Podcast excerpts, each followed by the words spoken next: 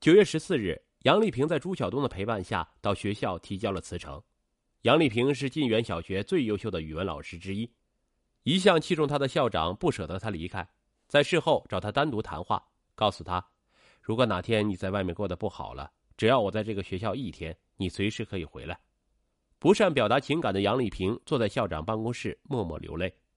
但对于未来能与丈夫过上美好的生活相比，杨丽萍似乎很快就适应了辞职后的生活。在那段日子里，杨丽萍忙于迎接丈夫制造的一个又一个惊喜，对身后慢慢接近的危险毫无察觉。私下里，她告诉自己的朋友，两个人在一起比什么都重要。到了香港后，她可以业余替孩子补课、补贴家用。几天后，经常手头拮据的朱晓东突然为她购买了一部新的 iPhone 7 Plus。不久以后，朱晓东又从京东网上订了一台大冰柜，放在阳台上，并为此处理掉一部分心爱的宠物。对于已经有了一台冰箱的三十五平米的小公寓来说，这只大冰柜在空间上显得很怪异。但朱晓东最初对其母亲的解释是：既然杨丽萍喜欢吃牛羊肉，不如多存放一些在那里。而他的这番说辞也让杨丽萍深受感动。杨丽萍或许到最后一刻都不知道，她期待的新生活。并不存在。朱晓东向他虚构了那份前景光明的工作。事实上，就在杨丽萍辞职一周后，朱晓东也悄悄辞掉了百货公司的工作。这个突兀的大冰柜最后成了承载杨丽萍尸体的容器，让朱晓东把末日狂欢延长了三个月。朱晓东抓紧时间享受起自己梦寐以求的生活。十一月二十八日，二十九周岁生日当晚，他和一个女人在约会中度过。他带她去了外滩的一家高级餐厅，两人吃饭花费五千元。同时，他服用大量壮阳物，用妻子的身份证与多名女性在五星级酒店开房。他愿意交代姓名的就有四名，其中还有与两名女子同时开房的记录。而根据网上信息发现，早在二零一六年七月，朱晓东刚结束上一段婚外情时，就与上海某大学女生发生了关系，并于八月一日以离异的身份和搞对象的名义。与其确立恋爱关系。杀妻后的一百零六天内，朱晓东的私欲得到了无尽的满足。二零一六年十二月二十九日，他的朋友圈定位无锡 Saga 酒吧，他发了远处的霓虹和鸡尾酒的照片，并配文：“人生若只是初见，无锡真好。”二零一六年的最后一天，也是和杨丽萍结婚一周年纪念日，朱晓东和新女友回到上海某花园酒店开房，共迎二零一七。二零一七年二月一日是杨父六十大寿，一起吃晚饭的约十五人。下午六点，杨丽萍表姐和养母在蛋糕挑选了一个带麻将发牌、寓意着发财的奶油蛋糕后，来到订好的包厢。刚踏进包房，就听见有人说：“出事了，出事了！这饭不能吃了。”表姐心中一惊，手上的蛋糕摔落在地，砸得稀烂。二月一日一整个白天，杨家人都试图联系杨丽萍和朱晓东。但两个人的手机却同时无法接通，养母以为因为月初欠费替两人充值，可依然无法接通，发去的微信和消息都没有回复，养母生气了，发微信给女儿：“你再不回来就是不孝了。”正当所有人还在焦虑时，一个电话打到了朱母的手机上：“你们来警局一趟吧，你们的女儿杨丽萍出事了。”杨家人来不及有任何思考，其余人打了几部出租车直奔派出所。所有人一路过去都在浑身发抖。到了派出所，他们还抱有一线希望，想着也许出车祸了，也许出意外了，也许是在医院做手术。可警察却说，人已经没了三个月了。听完这一句，养母崩溃，躺在地上嚎啕大哭。在朱晓东自首后，杨家人再回头看，朱晓东为了延长享受人生，细心的维护着骗局。在二零一六年十月十七日作案当晚。他上网购买了一个高档摄像探头，正对阳台上的冰柜。只要任何人在靠近冰柜的区域活动，摄像头就给朱晓东的手机报警，并把视频和图片发给他。为了不让借款挥霍一事提前暴露，朱晓东每个月准时还掉最低还款额后，继续再借。所以债主在他被捕以前从未催过款。为了混淆杨丽萍真正的死亡时间，朱晓东使用杨丽萍身份证开房，也是为了制造他尚在人世的假象。同时，在这一百零六天里，他不仅及时回复杨丽萍家人朋友的消息，还精心伪造了杨丽萍的朋友圈。他甚至可能把他和其他女子约会的照片用作伪造的素材。十月三十一日万圣节那天，他用杨丽萍微信发了上海迪士尼乐园和玩偶等三张照片，配文“万圣节吗？”直到一百零六天后，杨父大寿的前一天晚上，发现自己再也瞒不下去了，通宵打了一晚上王者荣耀的朱晓东，看着窗外东方泛起的鱼肚白，决定投案自首。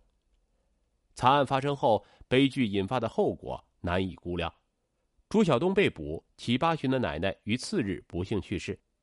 另一边，从知道女儿遇害的那天起，杨父和杨母就再也没有开心过。这大半年间，杨敢莲为女儿的案件四处奔走，每每想起女儿因冰冻而浑身发紫、皮肤干裂、身形卷曲的遗体，他都心如刀割，只得依靠喝酒才能睡着。透过杨家窗台，一瓶永生花面朝窗外。阳光透过玻璃罩，粉色花瓣定格在绽放瞬间。一旁的贺卡写道：“愿你来世平安快乐。”二零一八年八月二十三日，上海杀妻藏尸案一审宣判，被告人朱晓东被判死刑。同日，朱晓东提出上诉申请。二零一九年七月五日，上海杀妻藏尸冰柜案在上海市高级人民法院二审宣判，裁定驳回上诉，维持对朱晓东的死刑原判。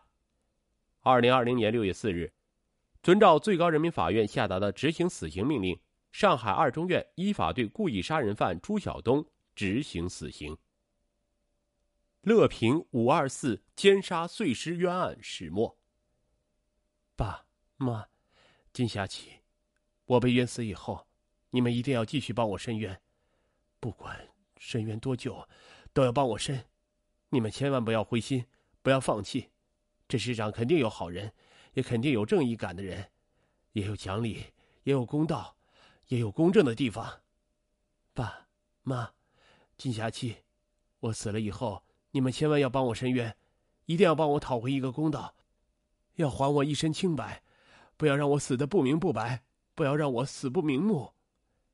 写这封信的人名叫方春平。是曾经轰动一时的江西省乐平市“五二四”特大奸杀碎尸案的犯罪嫌疑人之一。而然，写下这封遗书的五年之后，真凶浮现，疑云始散。江西景德镇乐平市中店村是一个千年古村，有一千多户人家，近五千人口，沿溪而居。村北头有一块大湿地，名叫无天底，长满水草，一条清澈见底的小溪从中流过。旁边是树木丛生的登高山。到了晚上，中甸村的年轻人常常来山脚下的草地凉亭里谈恋爱，一对对、一双双，赖在草地里，躺在美人靠上，在黑灯下火中亲亲密密、浓浓唧唧。但从一九九九年起，这里却让人闻之色变，凶案频发。一九九九年九月九日凌晨。恋爱中的邹某与熊某正在最东边一个凉亭内发生性关系，突然一个黑影从林中窜出，手持斧头猛击邹的头部，致其颅骨骨折，当场死亡。躺在邹身下的熊某同时受伤。随后，凶手用绳子反绑熊的双手，将他带至登高山东南角的一个三岔路口处实施强暴后逃离现场。二零零零年五月二十四日清晨，相同的地点以同样的手段。吴天底再次发生杀人、强奸、碎尸案。超市老板蒋某才在与其超市外来打工妹郝某约会时被手斧劈杀，郝某被奸杀后碎尸。第二天一早，村绿宝超市老板蒋某才的尸体被村民发现，现场还遗留了郝某带血的发卡、上衣、高跟鞋等物。几天后，村里一条狗叼着郝某的一只手臂回家，但其他人体部位一直没有发现。如此残忍的作案手法一经披露，就在社会上造成了极大的恐慌，一时间乐平人心惊惶。警方经过初步调查走访，总结出歹徒作案特点：惯于使用绳子、斧子和尖刀三种作案工具，趁人不备时用绳子从背后勒住受害者颈部，致对方昏迷后拖到僻静处实施强暴或猥亵，如遇反抗，则用斧头或尖刀杀害。由于凶案频发，乐平警方面临着巨大压力，但压力并没有对案件的侦破起到催化的作用。直至两年后，五名嫌疑人被推到了前排。二零零二年六月七日，当地媒体《乐平报》刊发了市公安局侦破两起重大杀人抢劫轮奸案纪实报道，该案才得以向大众做个交代。报道称，当地警方在二零零二年春节前的一次清网行动中，发现中甸村一个叫程立和的人可能与此案有关。同年六月十九日。中甸村黄志强、程立和、方春平、程发根四人因涉嫌抢劫、强奸、杀人被逮捕。另一村民汪申兵随后也被乐平警方从南昌抓捕归案。根据警方案卷显示，二零零零年五月二十三日晚，黄志强、方春平、程发根、程立和与汪申兵五人相邀至室内嫖娼，苦于手中没钱，只好作罢。看完廉价的艳舞表演，在宵夜摊喝了二斤白酒。之后，颠悠悠的来到登高山附近，正想借着酒劲儿爬上登高山，突然看见不远处有两个晃动的身影。走近发现蒋某与郝某在幽会，于是他们以蒋某踩坏了自家庄稼为由索赔。蒋某不依，程立和几人便拿出刀将蒋某乱砍一通，蒋某被当场砍死。随即五人先后对郝某进行轮奸。为灭口，嫌疑人程发根又找来绳子勒住郝的颈部。其余四人按住郝，将郝勒死，后抬到附近树林掩埋。被灭迹，次日中午，五人抽签决定顺序后，依次持刀将郝某碎尸，并将尸块装入塑料袋，各自拎走，四处抛散。案件进入到庭审阶段后，由于黄志强等四人一再在庭审中集体翻供，此案曾被检察机关以事实不清、证据不足为由，四次退回公安机关补充侦查。提起公诉后，该案即引起普遍关注。前后有二十多名律师参与其中，均作无罪辩护。景德镇市中级人民法院一审判处四人死刑。也就是在这次被判死刑后，方春平在遗书中写下了“冤枉”两个血字。这期间，方春平的父亲方贵水还跑到大街上，对着路人哭诉着冤情：“大家来看呐，我儿子冤枉，被错判死刑，司法不公啊！”方贵水一直坚信儿子不在现场。他记得在案发后不久。警方曾怀疑方有兵为凶手，但当时小儿子在家看电视，大儿子方春平和儿媳录的口供可作证。但两年后大儿子被抓时，当时的询问笔录却消失了，负责调查的民警也拒绝作证。程发根、程立和也有不在案发现场的证据。程发根的父亲说，当天儿子还到景德镇买摩托车，留有两百元的定金便条可作证。次日，儿子嫌摩托车声音不好听，就没有买。又到景德镇建设银行存款，律师提取了证据，而程立和当时正在福建晋江打工，其堂叔和两个朋友可以作证。此外，汪申兵的父亲汪水家也说，案发时儿子也在晋江工作，拉黄包车，而且除了邻居程立和，儿子和其他几个人都没有来往。据尸检报告，被害人蒋某才的窗口都较规则的排布在头部的右侧，且有七处钝器伤。这和黄志强四人所供述的乱刀砍死有很大出入。案卷材料显示，四人作案时没有戴手套，但案卷材料也记载，现场收集到三个兔牌烟盒和二十七个烟头，此外还有毛巾、红色上衣、高跟鞋、摩托车等物，但警方均未提取指纹。被告的辩护律师称，公诉机关认定黄志强五人对郝某分尸，但除狗叼出的一段手臂外。至今未能找到关键的人体部位，被告指认的分尸、抛尸地点也均无发现。二零零二年八月，在案件宣布告破两个月后，乐平公安在一份说明中也承认本案未提取到有价值的物证。最难解释的是，如果根据判决书，案发次日警方勘查命案现场时，四名被告就出现在离现场不到四百米的树林内分尸灭迹。一审上诉后，江西省高级人民法院也认为事实不清、证据不足，四人口供前后有明显不一致之处，撤销一审判决，发回重审。重审后，景德镇中院仍维持原判，四人接着上诉。二零零六年五月三十一日，江西高院作出终审判决，认定原判对四人所犯罪行定罪准确，审判程序合法，但鉴于本案具体情况，改判四人死刑。缓期两年执行，但何为具体情况？终审判决并没有作出具体解释。至此，此案潦草收场。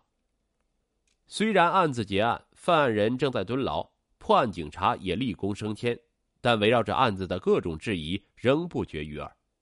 最奇怪的是，五人落网并没有使得案件的高发形势出现好转，系列奸杀案件仍在中建村接连发生。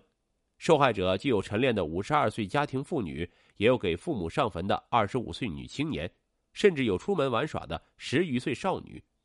直到八年后，二零一一年十二月四日，中建村下午五点，方国根正在家里陪着两个小孙子玩耍，在村里做水泥工的弟弟方林仔路过自家门口时，进屋打了个招呼。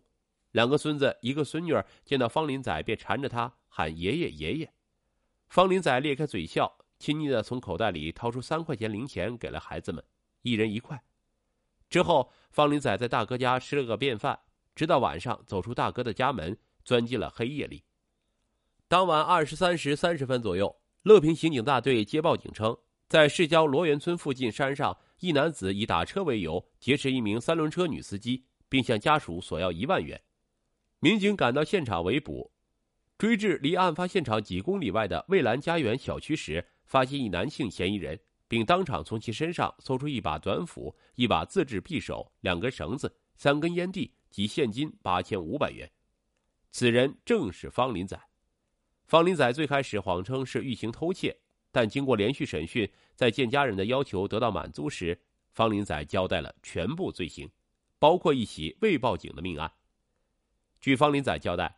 一九九九年九月至二零一一年十二月，八年间，其在乐平先后实施犯罪行为十四起，其中故意杀害三人、强奸妇女十人、绑架一人、抢劫四人、强制猥亵妇女三人。然而，戏剧性的一幕却发生在了二零一二年四月二十一日，方林仔指认现场的路上。当天上午，中甸村村民邹兰兰和黄彩华，在乐平市赣东北大市场。正遇上戴着手铐的方林仔被押着指认现场，邹兰兰看到方林仔冲自己勾了勾手，两人便一道上前，走到他身后时，方林仔突然回头说：“绿宝石超市的老板是我杀的。”听闻此话，方林仔立即被几名便衣捂住嘴带走了。方林仔的话被两人传回村里，一时激起千层浪。一九六五年出生，方林仔个头只有一米六左右。读完小学后的方林仔就开始跟着父亲打鱼，此后还干起了收购废铁的买卖。方林仔收购废铁时赚的钱比哥哥在家打鱼和种田的收入要高很多，这让方国根认为弟弟头脑很聪明，很能干。但就在一九八三年前后，十八岁的方林仔突然有一天跟家人不辞而别，随后从当地公安传来消息，方林仔因偷盗自行车被抓，被判五年有期徒刑。刑满释放后，方林仔与农场服刑期间认识的任红霞结了婚，先后生下两个儿子。方林仔种了多年甘蔗后，开始做水泥工。村里很多人开始建房子，他就去建房工地浇水泥。他的活总干不完，早些年赚一两百元一天，后来赚的多点三四百元一天。偶尔有村民家里的压水井或电路出问题，都跑去叫方林仔修理。不过，从来没有问谁家收过一分钱，修好了最多抽人家一根烟就走。但多年来，方国根跟家人以及村民们也发现，方林仔因盗窃服刑后，在村里一直很少说话，也很少和年龄相仿的人聊天，沉默寡言，不修边幅，不喝酒，不打牌，空闲下来就一个人蹲在门口抽烟。村民赵女士和方林仔的老婆曾共事过一两年。赵女士发现任红霞经常会因为一些小事破口大骂。她也跟其他村民吵过架，看得出来性格可能比较暴躁。而村里人也发现，方林仔平常在家里总是被性格暴躁的老婆骂个狗血喷头。在农村，男人怕媳妇儿，总是会被人从背后指指点点，这给方林仔的生活留下了心理阴影。久而久之。方林仔的心里对女性这个群体产生了一种异常的憎恨，心魔暗生。方林仔选择以侵害女性的方式，竟是为了找回自尊。一九九九年九月份的一个深夜，恶魔终于占据了方林仔的内心，在吴天迪一出手便是两条人命，蒋某才被锤杀，熊某被奸杀后分尸于荒野。第一次作案的方林仔在起初的一段时间很害怕。但随着时间的推移，警方并没有找到任何线索。方林仔在蛰伏了几个月后，再一次冒出强烈的作案冲动，异常兴奋到无法控制。